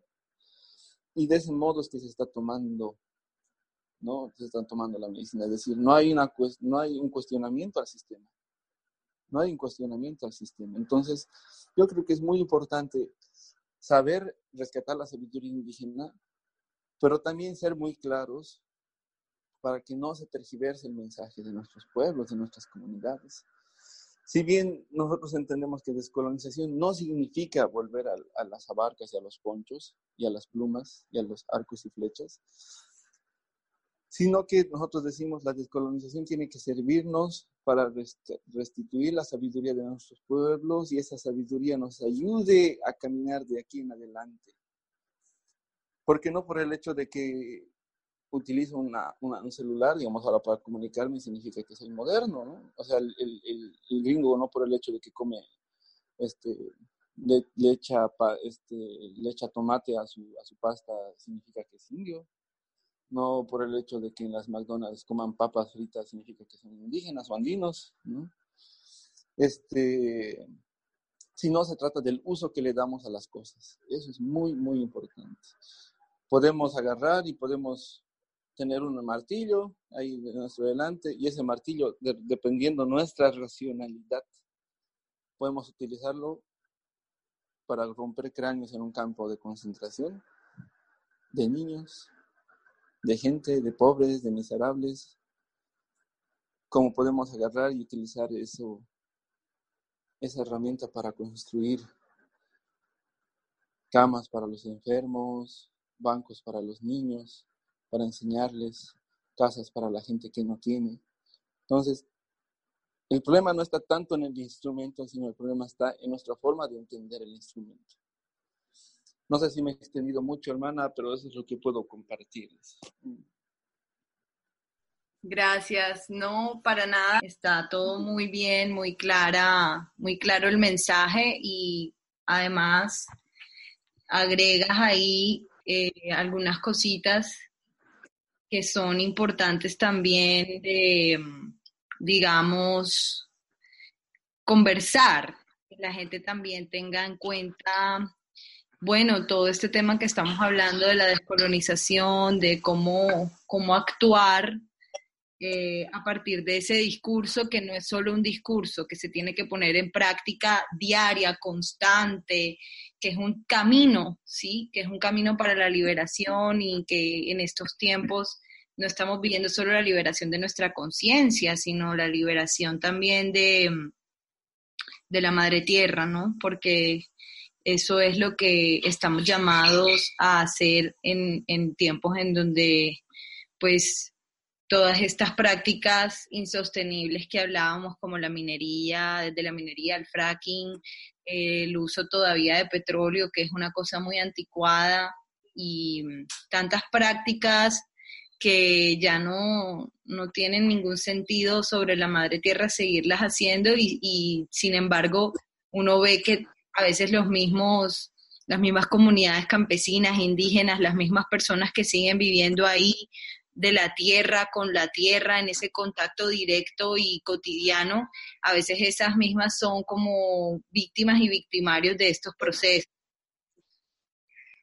Entonces, digamos que partiendo de ahí, cuando hablas sobre el Pachacute, el segundo Pachacuti, que es una palabra muy linda que has puesto aquí, que digamos también me hace pensar un poco en las, las profecías que también se escuchan de las comunidades ancestrales del territorio que se, digamos, está empezando a reivindicar como la isla Tortuga, que es Estados Unidos, ¿cierto? Allá al norte donde te encuentras en estos momentos. Eh, varios procesos también de descolonización han venido, así como resurge la palabra abiayala, que es un término gunatule de las comunidades entre Panamá y Colombia, eh, para, digamos, caracterizar el continente entero sin tener que seguir usando la misma palabra América, que no, no da justicia a los procesos de antes de la colonización. Entonces, asimismo, allá en Estados Unidos, eh, a partir también de, de, cuentos de tradición oral que hablan sobre, sobre la isla Tortuga, se ha, digamos, llegado como un acuerdo de llamar a este país por ese nombre, para también trabajar un poco la descolonización desde lo que tú hablas de la parte política, que ese también es un tema al cual ahora me gustaría que profundicemos un poco más, porque mm, sí, lo que venía diciendo, este segundo Pachacuti, que es claramente el tiempo que estamos viviendo ahora y que muchas, muchas comunidades lo, lo entienden así. Quería preguntarte, por un lado, eso, ¿cómo ves tú o cómo entiendes tú esa relación? Si es que realmente eh, la hay, eh, porque digamos yo desde afuera la, la puedo la puedo atisbar como de repente esas profecías de, si, si bien, no sé, ustedes no le llaman profecía, sino, no sé qué palabra utilizan para nombrar el segundo Pachacuti, pero porque sé que es un movimiento, como tú explicaste ahorita, pero por ejemplo, allá también hablan de los guerreros del arco iris, hablan del regreso del, el encuentro del cóndor y el águila. Eh, por ejemplo, la última conversación que tuve también ya en los capítulos en inglés que estamos desarrollando en este podcast, hablábamos también de esa relación con Doráguila y de ese encuentro norte-sur, pero con unos hermanos de la tradición Lakota que vienen a hacer la danza del sol en, en Sudamérica. Entonces, eh, yo quería preguntarte si tú ves que hay un tipo de relación entre este segundo Pachacuti y las profecías como, como estas que hablan pues de lo mismo en otras palabras, ¿cierto? Y con otras historias, pero es ese regreso de los antiguos eh, a través de nosotros, a través de retomar todo esto. Y si, y si es así, que nos compartas un poco sobre eso y, y sobre de repente cómo podemos profundizar esta parte de que de la parte política, eh, cómo podemos resignificar ese concepto, porque como tú bien dijiste, cuando hablamos de político, entonces la gente entra en confusión y cree que estamos hablando de partidos políticos o estamos hablando de decisiones políticas que tú bien dices, de decisiones gubernamentales más bien, que como tú bien dices, de ahí no puede depender eh, nuestro desarrollo, de ahí no puede depender nuestro trabajo comunitario o colectivo. Yo estoy muy de acuerdo con, ese, con esa postura. Nosotros también, digamos, desde que iniciamos como Chasquis del Caribe no hemos recibido un solo peso del gobierno y es difícil, es difícil a veces crear comunidad así porque la gente también está detrás de, mm, de, lo, de los digamos, de los proyectos que sí estén eh, apoyados por instituciones del gobierno o lo que sea, en donde cada uno pueda, sí, tener su remuneración. Sin embargo, es difícil, por lo menos en Colombia todavía, construir esto que, que también se conoce como la autogestión. Entonces, pues el ejemplo de ustedes allá en Bolivia es muy inspirador eh, para que también todos los oyentes sepan que sí se puede, que no es una utopía, que no es una ilusión, que no es imposible. Es cuestión de organizarse y es cuestión de, de, echarle gana y trabajar así como, como ustedes han venido haciendo, ¿no? En AYU, en comunidad, en familia. Y creo que esa es también una parte importante de todo el proceso de sanación colectiva que estamos viviendo con este segundo Pachacuti que tú mencionas, ¿no? Entonces, em, sí, como volviendo a la pregunta, em, mm, si puedes de repente ampliar esa parte de la política como entendía como la parte espiritual, entendía como la parte de colonial, entendía como todas las partes, porque como hablábamos la última vez también, em, espiritualidad y cotidianidad son una misma cosa, no se, no se separan somos seres espirituales teniendo una experiencia humana y por tanto no es que eh, los fines de semana me voy a mi ceremonia, me pongo mis plumas y estoy toda zen y como tú bien ponías el ejemplo de la hostia de la modernidad, después me voy y hago desastres. Entonces en esa, en esa búsqueda por la coherencia como, y tú mencionas muy bien que, que la parte política, que la parte de contextualizar también lo espiritual es necesario. ¿Cómo ves tú que eso es posible o qué, de qué maneras lo, lo, lo puedes ampliar para los oyentes y también para mí, porque es una palabra que a todos nos, nos llega, nos sirve y, y, a todos nos, nos aterriza en que es verdad, necesitamos politizar nuestros actos desde, desde ese contexto decolonial. Entonces, eh, se dice que un, un movimiento de, de liberación siempre tiene un momento espiritual y un momento político, ¿no? En este caso, el momento espiritual de nuestra liberación surge a lo largo de nuestro continente llamado Abyayala, ¿no? Que surge a lo largo de las historias que se han ido a dar, que se han ido dando durante la invasión europea a nuestro continente, cuando nuestros pueblos han visto destruida nuestras culturas. Ahí le han llamado con muchos nombres, ¿no? A, este, a esta destrucción. Pero también le han, le han puesto muchos nombres hermosos a este retornar, a este, a este retorno. Entonces, la palabra ambiente profética no existe en, en, ninguna lengua indígena, es una palabra utilizada desde, desde la lengua española pero que nos ayuda a entender, la hacemos nuestra porque nos ayuda a entender nuestros procesos de liberación. Y entonces tenemos las profecías del águila y el cóndor, el y el quinto sol, las naciones del arco iris, y entonces te pones a dar cuenta, te pones a fijar de que nosotros todos estamos hablando un mismo, en un mismo idioma. Pero este idioma que estamos hablando es el lenguaje espiritual. Perfecto el Pachacuti, el águila y el cóndor, el,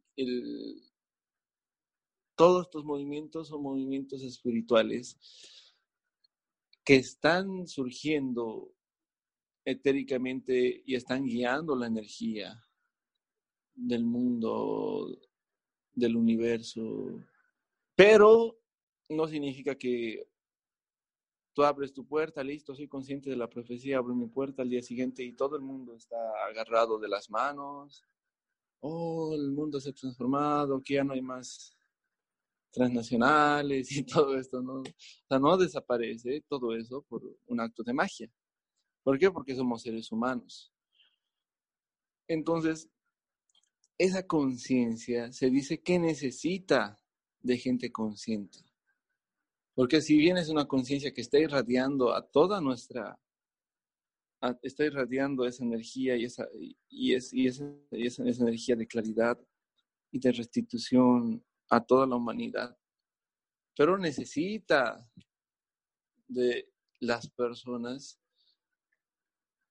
que se encarguen de poder canalizar y entender qué significa eso. Porque si no, no pasa nada. O sea, el, la energía está ahí, va a estar ahí, va a estar ahí, va a estar ahí, después se va a perder también, porque no es, obviamente, y hay que entenderlo, este tipo de cosas no ocurren cada tiempo, no es que se va a quedar 500 años otra vez, no es así, ¿no? Es, es un tiempo que se queda esto. Y ese tiempo es algo, es un momento en el que los seres ocurren tantas cosas en el mundo, que ocurren para hacernos reflexionar y hacernos, para que nos preguntemos otra vez quiénes somos. Y ahí recae la cuestión política, ¿no? Porque la, la cuestión política significa, como decimos aquí en el mundo andino, una persona es gente, se dice que una persona es gente cuando se hace cargo de la vida. Una persona no puede ser considerada gente cuando es un niño, porque un niño no se hace cargo de la vida, ¿no? Es un niño que Más bien la gente se está haciendo cargo de él, le está enseñando cómo tiene que ser, le está enseñando a trabajar, le está enseñando una cosa, otra cosa. Pero cuando una persona se hace gente, se dice, es cuando una persona se hace responsable, responsable por la vida. Ahora te toca a vos cuidar. Nosotros te hemos cuidado a ti, ahora te toca a vos ser cuidador de la vida. A eso nosotros decimos jaque o runa. Runa es una categoría que señala a una persona que se hace cargo de la vida. Entonces tenemos que volver a ser runas, tenemos que volver a ser jaques, tenemos que volver a ser gente de la tierra. Y volver a ser gente de la tierra, volvernos a, hacernos cargo de la vida, ese es el movimiento político, ¿no? Eso es lo político ya.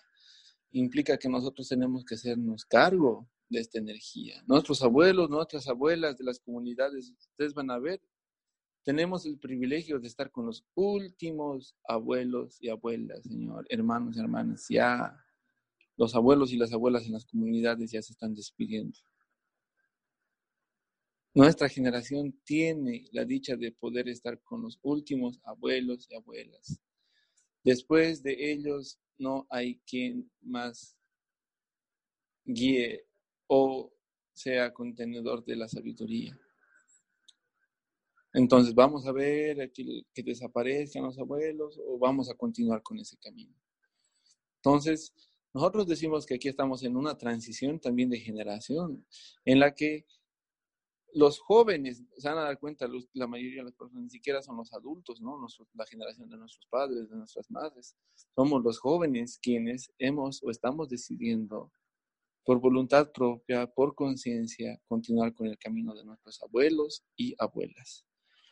A eso es lo que le llamamos el movimiento político. Claro, tenemos la revelación en una ceremonia, no tiene así la claridad, pero no es que cuando terminan su ceremonia otra vez van a salir de la habitación o del lugar donde están haciendo y todo va a estar así en paz y armonía, ¿no?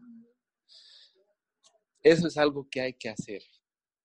Y para esto no hay libros escritos, eso les digo, nosotros hemos hecho estudios sobre el mundo europeo, pero era, estos estudios eran para ver lo que no hay que hacer, ¿no? Entonces, ¿qué vamos a hacer? ¿No? Y muchos esperan, como siempre estamos acostumbrados, la fórmula mágica o la receta para poder hacer algo. Y la verdad no existe. Y eso es lo más rico, ¿no? Porque es algo que tenemos que hacerlo nosotros, es nuestra responsabilidad. Queremos ser runas, queremos ser hackers, pues eso se hace haciendo, eso se hace, el camino se hace haciendo, se dice, ¿no? Valga la redundancia. Entonces,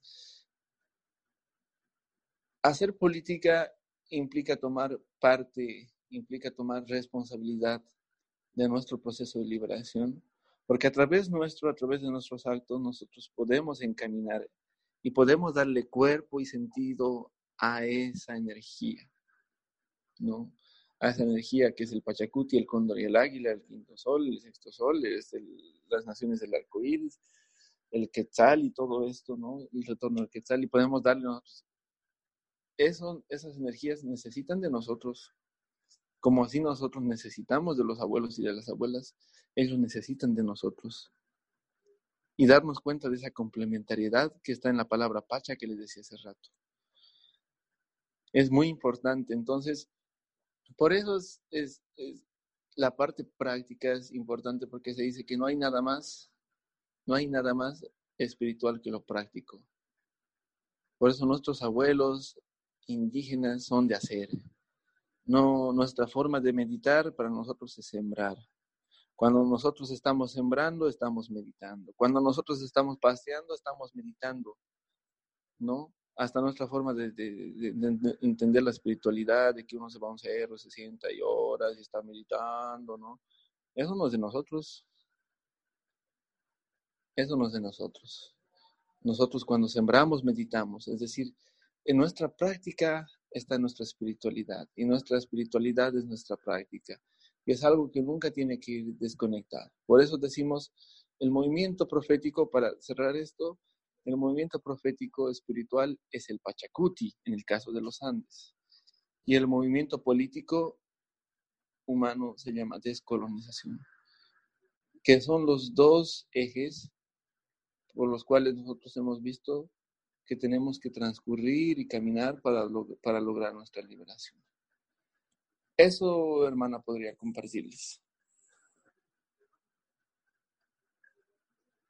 Gracias, muy, muy bella esa palabra también, muy bien puesta. Eh, hermano, pues mira, ¿qué te puedo decir? Agradecidísima con todo lo que aportas con tu proceso, con el proceso colectivo que vienen haciendo. Eh, sé que estás ayudando a muchísima gente solo con compartir esta palabra, esta visión también y este entendimiento que a veces no es tan obvio. Entonces, em, yo pienso que ya para ir cerrando nuestra conversación, eh, quisiera de repente que pudieras compartirnos qué opinas sobre el Tahuantinsuyo pensado como un imperio, todavía bajo esta, misma línea que venimos conversando de la descolonización y, todo este trabajo eh, necesario dentro de nuestra propia conciencia y para poderlo transmitir y, elevar y llevar como a las comunidades, a nuestras familias, a nuestros vecinos. Em, yo siempre he sentido que, por ejemplo, en estos tiempos especialmente, que todo se está volviendo de moda, todo, es una cosa New Age, como decíamos desde las danzas del sol del norte hasta mm, la danza de las tijeras de los Andes o cualquier otra del no sé, tantas cosas que ahora están siendo una especie de movimiento masivo, la gente está viniendo como desesperada a encontrarse con eso. Entonces, mi pregunta va hacia como para ir cerrando también y que nos dejes con todo lo que has dicho un último mensaje de la Madre Tierra para, para todos nuestros oyentes y para toda la comunidad aquí de Chasquis en Colombia y en, el mundo. Em, ¿Qué opinas sobre esa idea de, comparar eh, o de entender el Tahuantinsuyo, la gran nación o multinación, como decías, em, de los Andes y que ahora mismo se ha vuelto también como un referente importantísimo para todos los que estamos en esa búsqueda, en ese encuentro con nosotros mismos, en ese encuentro con poner en acción todo ese conocimiento espiritual que viene de las plantas maestras, pero a veces ni siquiera de las plantas, sino de la misma madre tierra y de sus mismos procesos de liberación. Em, y esta pregunta también la hago porque nosotros como Chasquis del Caribe venimos también queriendo ampliar ese proceso de descolonizar la manera histórica de entender em, las culturas, las culturas, digamos, de nuestros antepasados, las culturas anteriores a la invasión europea. Em, las, digamos, el primer Pachacútec, como decías tú, eso es muy interesante como, eh, si bien entendí, la invasión fue como una especie de pachacute que en ese momento en donde todo se, se caotizó y ahora estamos entrando en esa segunda etapa de poner en orden lo que se desordenó o de armonizar lo que se desarmonizó. Y con esa pregunta pues ya cerramos nuestra conversación y mm, espero que, que también llegue el mensaje, digamos, a, las comunidades en, los Andes para que también sepan que de esta parte andina estamos en ese proceso también de querer reunir las partes, de querer también que la gente sepa que aquí también hay quechuas, ¿no? Que aquí también se habla el runasimi, que aquí también han habido comunidades que vinieron de ese tiempo de florecimiento y expansión del Tawantinsuyo porque muchas veces la gente cree que no, que acá solo, solo está la parte afrocolombiana o la parte indígena, pero solo algunas comunidades que, como te decía, también están de moda, eh, como las comunidades de la selva con el yagé o las comunidades de, la Sierra Nevada con su trabajo espiritual, con, con todo el conocimiento de los mamos, o otros procesos, otros procesos también de otras comunidades, porque también Colombia es un país pluricultural, ¿no? Plurinacional, diría yo. Tenemos todavía 103 lenguas indígenas vivas. Entonces, pienso que Colombia necesita muchísimo de esa palabra y de esa labor que vienen haciendo desde Bolivia. Entonces, expreso toda mi gratitud eh, por esta palabra que, y este mensaje que nos has entregado. Y, y bueno, muchísimas gracias, Tupac. Te dejo con esa preguntita para ver qué más nos puedes compartir antes de cerrar este podcast, hermano. Ya. Perfecto. Entonces, bueno, esa es una visión de la historia desde, desde el punto de vista del conquistador. Obviamente, por ejemplo, acá tenemos un pueblo que es el, la, nación más antigua que es Tiwanaku, creado un estado plurinacional, no estamos hablando de 4.000 años antes, y, a la, y debido a la expansión que han tenido en la selva, costa y pueblos en Perú y en Chile y en Argentina, se le llama imperio, ¿no? Creo que es una palabra la que no nos tenemos que quedar tanto tiempo a pelear, porque es el punto de vista de los del conquistador, ¿no? De los historiadores, siempre tienen que ponerle un nombre, porque piensan que la, piensan, por ejemplo, ellos piensan que la historia es su historia, ¿no? Por ejemplo, cuando hablan muchos de edad, edad media, cuando nos enseñan en la escuela edad media, nosotros acaso ha habido edad media en el mundo andino, edad media la ha tenido, la edad media la han tenido los europeos, ¿no? este, tenemos que empezar a descolonizar nuestra historia, eso es muy, muy importante. El Tahuantinsuyo como un, como un sueño que albergó, como un estado que ha albergado otros estados en el que había equilibrio. En muchos cronistas, por ejemplo, describen, ¿no? Muchos españoles que cuando, se sorprendían que cuando llegaban acá no había hambre, no encontraron gente que estaba en las calles mendigando de hambre, porque las instituciones del Estado funcionaban prácticamente para que nadie pueda sufrir de hambre. La gente no sufra en las calles, entonces todos había una seguridad alimentaria que era importante para que todas las personas puedan vivir tranquilamente. Se dice que el Estado, en el momento en que una persona nacía, el Estado a la persona que nacía le entregaba un pedazo de tierra desde nacimiento. Ya, un pedazo de tierra y las herramientas que esa persona iba a necesitar para cuando iba a ser grande. Y el estado actual, ¿qué cosa nos da cuando nacemos? Un certificado de nacimiento. Con ese certificado de nacimiento, ¿qué puedes hacer? Pues no puedes hacer nada, es un papel que no te sirve para nada, ¿no? Entonces, dice que las condiciones de vida que el Estado te daba en el, en el suyo eran condiciones materiales de vida. Y es algo importante que tenemos que, retomar, me parece, en las comunidades, porque nuestras comunidades están, siendo, están retrocediendo en su territorio.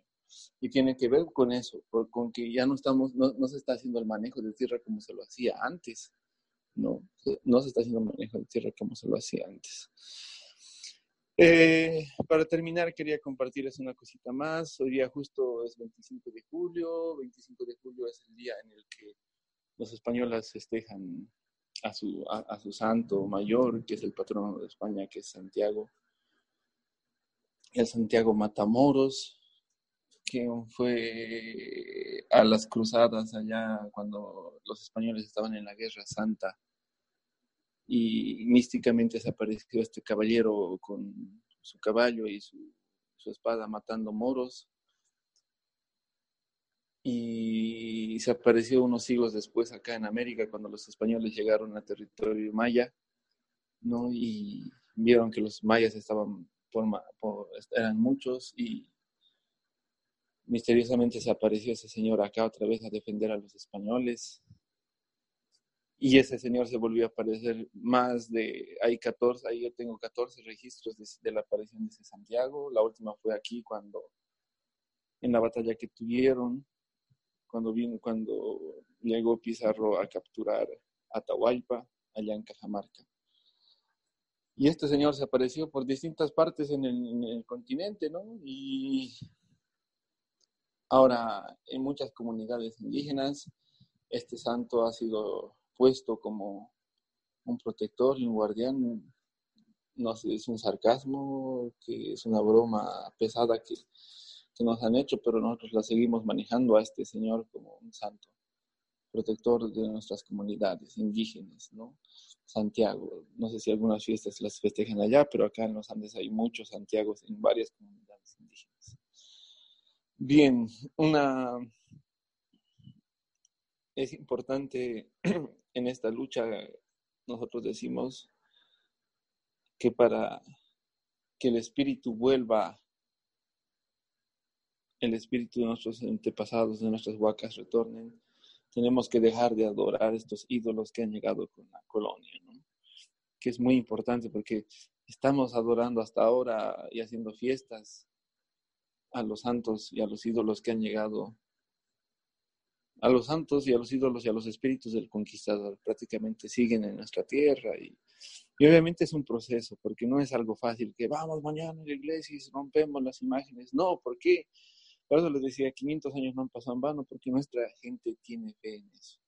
Tú te vas al Brasil y hay toda una iglesia del Santo Daime que toman medicina utilizando ayahuasca y hacen una misa, como la misa cristiana, en la cual dan medicina utilizando ayahuasca. El imperio siempre se ha movido en la espiritualidad para poder dominarnos. Y es bien importante ahora volver a retomar nuestra espiritualidad nosotros como esta generación, que somos esta generación que está generando el cambio, está generando la conciencia, por eso es importante que sepamos de historia, ¿no? Que sepamos de historia y, veamos cómo han sido implantadas este tipo de imágenes, este tipo de cosas en nuestra espiritualidad, para que nosotros no surjamos. Entonces, yo creo que ese tipo de cosas son cosas que tenemos que trabajarlas nosotros a largo plazo, compartirlas con nuestros hijos, con nuestras hijas, para que en algún momento podamos definitivamente sacar a este espíritu de la dominación que habita todavía en nuestro territorio. Pero para esto necesitamos construir también el camino de la educación, un camino de educación es muy importante para nuestros niños, para nuestras comunidades, compartir, empezar a escribir, publicar y masificar de modo consciente nuestro movimiento, para que no se vuelva en un Disneylandia como aquí, aquí se maneja la mayoría de las ceremonias. Sé que hay gente, debe haber gente que trabaja también de modo honesto, sí, que lo hay, pero esa gente siempre está viviendo en la clandestinidad y creo que ya no es momento de vivir en la clandestinidad. Porque este es como, yo lo veo como el último momento, ¿no? La última oportunidad que tenemos nosotros para volver a surgir hacia la luz. Entonces, un gran abrazo, hermanos, hermanas. Espero que la pasen muy bien y les haya gustado. Ahí el contacto les podrá pasar la hermanita y estamos en contacto para cualquier otra otro compartir que, que quieran, si quieren venir a Bolivia alguna vez a compartir sus, sus saberes, sus sentires, pues allá los esperamos con los brazos abiertos. Un gran abrazo y Kimaya. Muchísimas gracias, Tupac. Gracias a, a, tus ancestros, a tu camino, a tu Ayu, gracias a tu territorio también por este gran aporte para este programa de Mensajeros de la Madre Tierra. En las notas abajo dejaré publicada toda la referencia de los links a donde pueden revisar más el trabajo de Tupac y de su comunidad, de sus diferentes comunidades allá en Bolivia.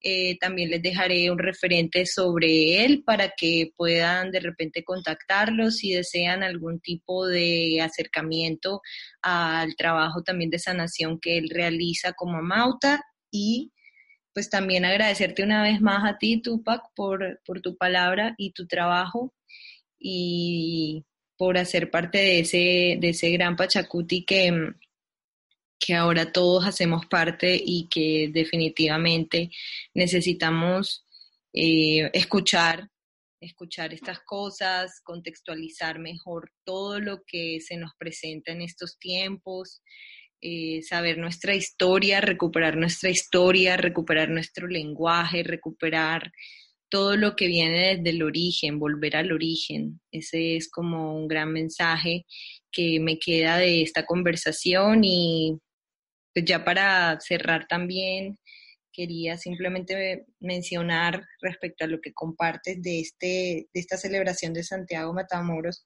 que por ejemplo acá en Colombia, en la zona del sur, el Cauca, lo que se llama el macizo colombiano, que por palabra de los abuelos y abuelas se reconoce como el útero de la tierra, un lugar muy especial en donde nacen los ríos más importantes de Colombia que terminan conectando también como venas eh, con otras fuentes de agua del continente.